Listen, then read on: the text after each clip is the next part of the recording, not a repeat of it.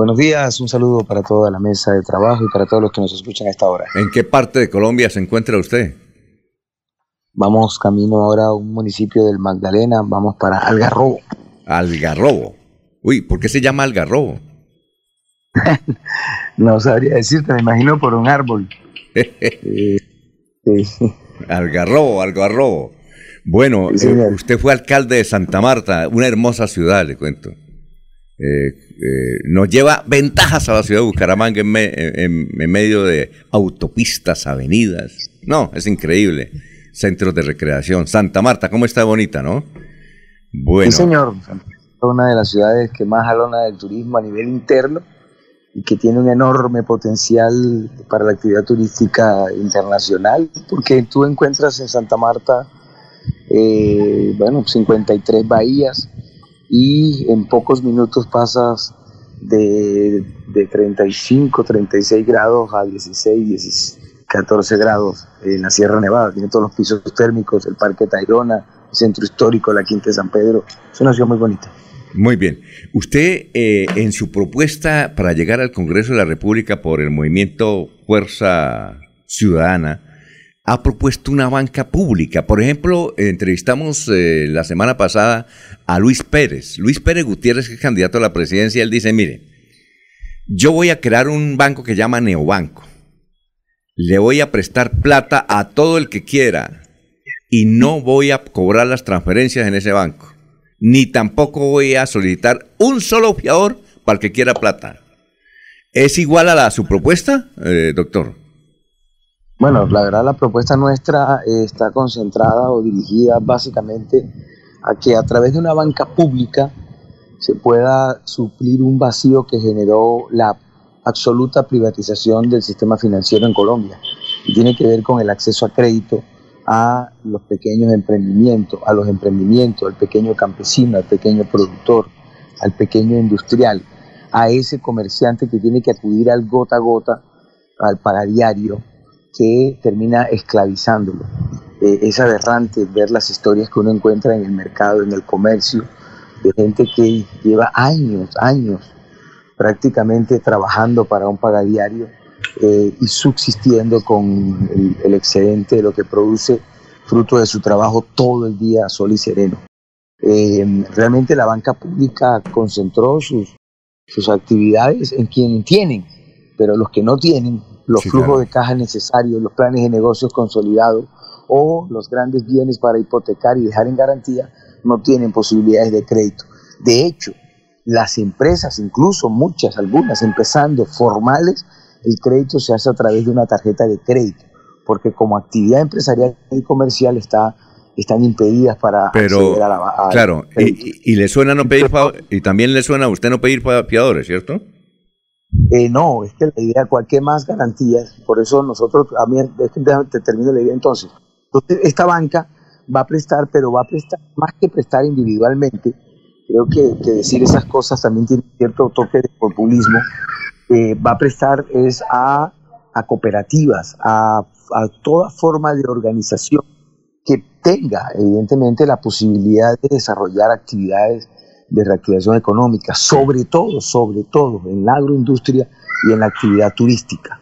Nosotros creemos que los grandes potenciales de este país están asociados a la industria eh, agropecuaria y, a la actividad turística. Entonces, la asociación de personas, la consolidación de planes de negocio y la financiación por parte a través de una banca pública no solo va a generar empleo a todos los que están en estas cooperativas, va a generar ingresos y obviamente esas actividades que generarán utilidades, esas utilidades son comunes, que permiten la consolidación de la actividad eh, de la empresa y también la sostenibilidad en el tiempo. Doctor, eh, tenemos varios periodistas acá, tenemos a Ernesto Alvarado, a Jorge Caicedo, a Eliezer Galvis, eh, a don Laurencio Gamba. Seguramente ellos querrán preguntarle y si nos hace el favor de responder en corta las eh, las preguntas sería interesante. A ver quién, quién alza la mano para preguntarle a Rafael, que fue un, uno de los mejores alcaldes que tuvo Colombia en su época, fue alcalde de Santa Marta. Y usted, don Laurencio, que iba a Santa Marta, don Jorge, que se la pasa allá, no sé si Eliezer, ¿usted iba a Santa Marta, Eliezer, últimamente o no? hace varios años que no voy a Santa Marta. Uy, vaya, no, vaya, vaya, en serio. Usted que se la pasa en, en Miami, en Orlando, en las grandes ciudades del mundo, vaya y, note, y note cómo, cómo está Santa Marta. Uno que está aquí en Bucaramanga. Entonces, ¿ah? esto me da pie entonces, Alfonso, si me permite preguntarle al doctor Rafael, ¿cuándo comienza el cambio que anuncia, que replica, que al que le hace eco Alfonso? ¿Cuándo comienza esa renovación de la ciudad de Santa Marta? No, la renovación de Santa Marta ya está en marcha. Nosotros llevamos ya 10 años. Es decir, ¿cuándo comenzó? La pregunta creo, Eliezer. ¿Cuándo comenzó? Sí, ah, sí. Ah, sí, comenzó en el 2012 con el liderazgo de Carlos Caicedo, que transformó la Universidad Magdalena. Hoy es el gobernador y ha liderado todo un proceso de resistencia, de lucha eh, contra los clanes, las mafias que normalmente se toman las alcaldías, las gobernaciones y tienen el control de todo el aparato público. Nos empobrecen, nos llevan a estados de miseria, desigualdad, inequidad y es muy difícil vencerlos y derrotarlos. Aquí lo hemos hecho, somos el único departamento y su capital que está gobernado por un proyecto distinto, alternativo al Clan Char y a ese conglomerado eh, económico que están solo entrados a la política es para la contratación, para la politiquería. Eh, por eso la costa, más de la mitad de, la, de su gente vive en línea de pobreza. Ese cambio empezó y es el que queremos llevar a, a Colombia, abrirle paso desde el Congreso. Sabemos que desde el Congreso habrá que buscar mayorías para poder impulsar leyes como, como la que hablábamos ahorita, de esa banca pública o que la educación sea pública, gratuita y de calidad. Pero estamos en un proceso y convirtiéndonos obviamente en alternativa de poder en los territorios. En Santander hay un gran equipo un gran equipo de compañeros que están trabajando desde Fuerza Ciudadana para hacer eh, un nuevo proyecto político en este territorio. Está tan bonita Santa Marta, don Eliezer, que cada vez que, a veces que yo llamo a un Willy Peña, ¿dónde está Willy? Vamos a tomar tinto, no, estoy aquí en Santa Marta. cualquier momento va para Santa Marta. Bueno, don Laurencio, ¿cuál es la pregunta? Sí, aspirante al Senado. Eh, como se decía en el pasado, vienen los costeños a llevarse en los boticos de la, del territorio santandereano. Pero en términos legales, eh, cualquier ciudadano puede venir aquí a Santander a buscar sus boticos. Pero se va a olvidar de esta tierra después del 13 de marzo. ¿Qué va a hacer por esta, digamos, por este Santander que le falta la bancada? Vienen, se llevan los votos y después se olvidan de la tierra y no tienen presencia por aquí en la solución de las necesidades. ¿Cuál va a ser ese compromiso con la región? ¿Solo los boticos o qué va a ser? No, nosotros hemos hecho el compromiso, hemos ido ya varias veces a Santander, de hecho tuvimos eh, el proceso, pasamos el proceso de recolección de firmas para una lista cámara que desafortunadamente a última hora no pudo concretarse pero nuestro compromiso es, es con Colombia y obviamente con los territorios donde hay trabajo político en términos de un proyecto, en términos de equipos que están haciendo el proceso, que están constituyéndose en alternativas de poder y de gobierno, no solo en Bucaramanga, sino en el departamento. Eh, y si hay espacio para quienes no somos de Santander, es porque los políticos de Santander no, no, no llenan las expectativas de su gente. Un senador, y hay que hacer la pedagogía, debe trabajar para el país, para iniciativas de ley, para hacer control político, para buscar que en términos generales haya leyes para todo el país que favorezcan al conjunto, a la mayoría, desde los sectores campesinos, desde los comerciantes.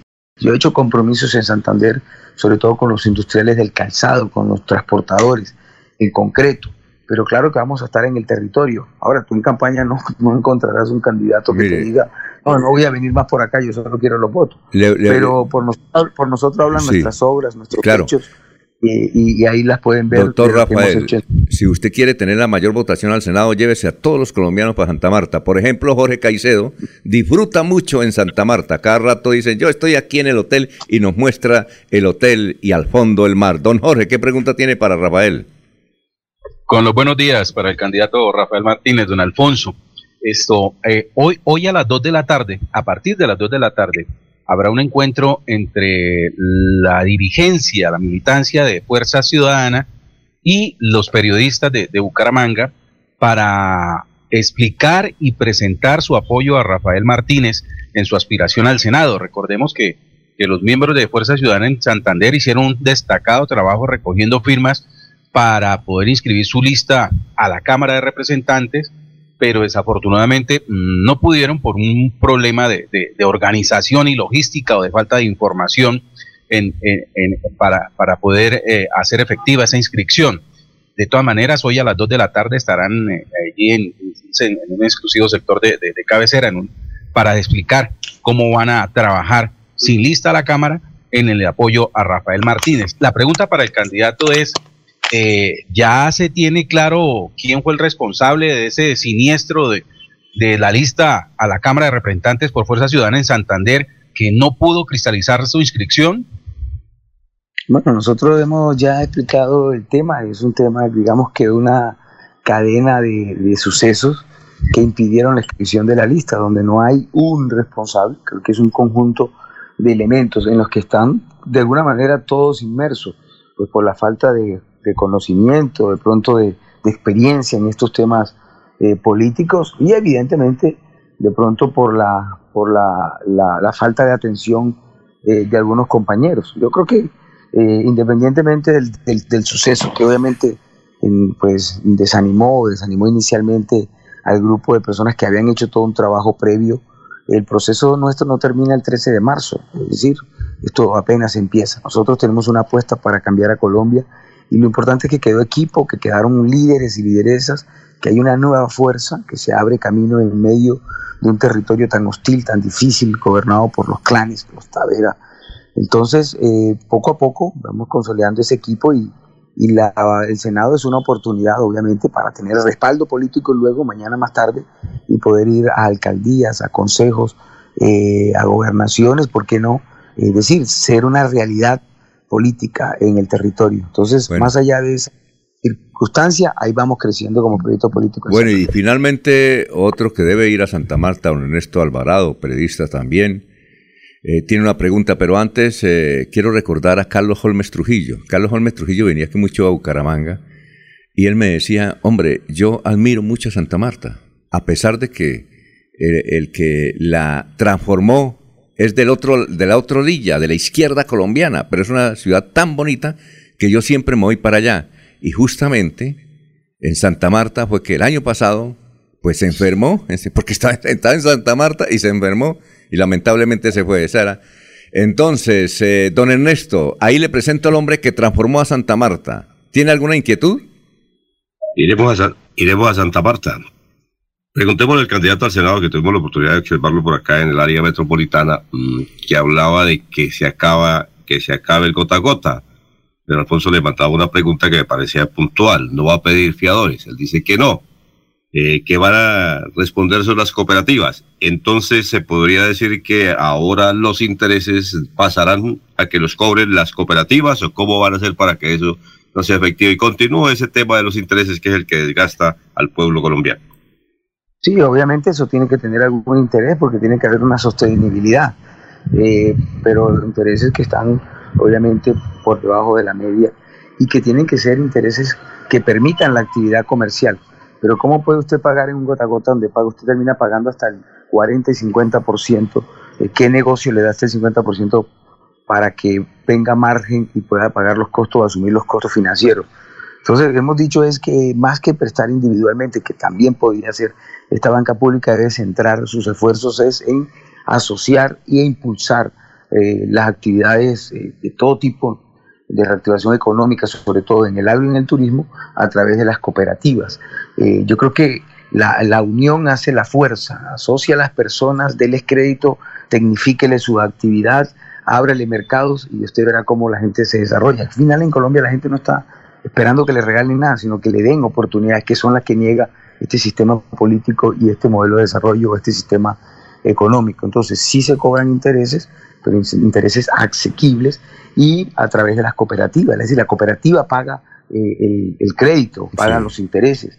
Eh, individualmente todos contribuyen, trabajan a la cooperativa. Ustedes tienen mucha experiencia en este modelo, han sido los que más y saben muy bien que, eh, que definitivamente la, la, unión de pequeños en cooperativas los hace fuerte para la competencia. Doctor Rafael Martínez, ha sido, bueno, nos gustaría seguir hablando porque yo le pondría el título eh, de su candidatura al Senado, el hombre que transformó a Santa Marta candidato al Senado. Tanto así que, por ejemplo, don Camilo Torres, que es, eh, fue funcionario de la Procuraduría, ahora tiene un programa muy importante en Onda 5. Me dijo, oiga, yo quiero entrevistar al doctor Rafael Martínez. Eh, yo le voy a decir a mi asistente Ciro que lo conecte para una entrevista hoy. ¿De acuerdo, doctor? Y muchas gracias. Gracias a ustedes por la oportunidad, que tengan un excelente día y estaremos atentos. Gracias, ese es el hombre que transformó a Santa Marta, Rafael eh, Martínez, que estuvo aquí en Radio Melodía.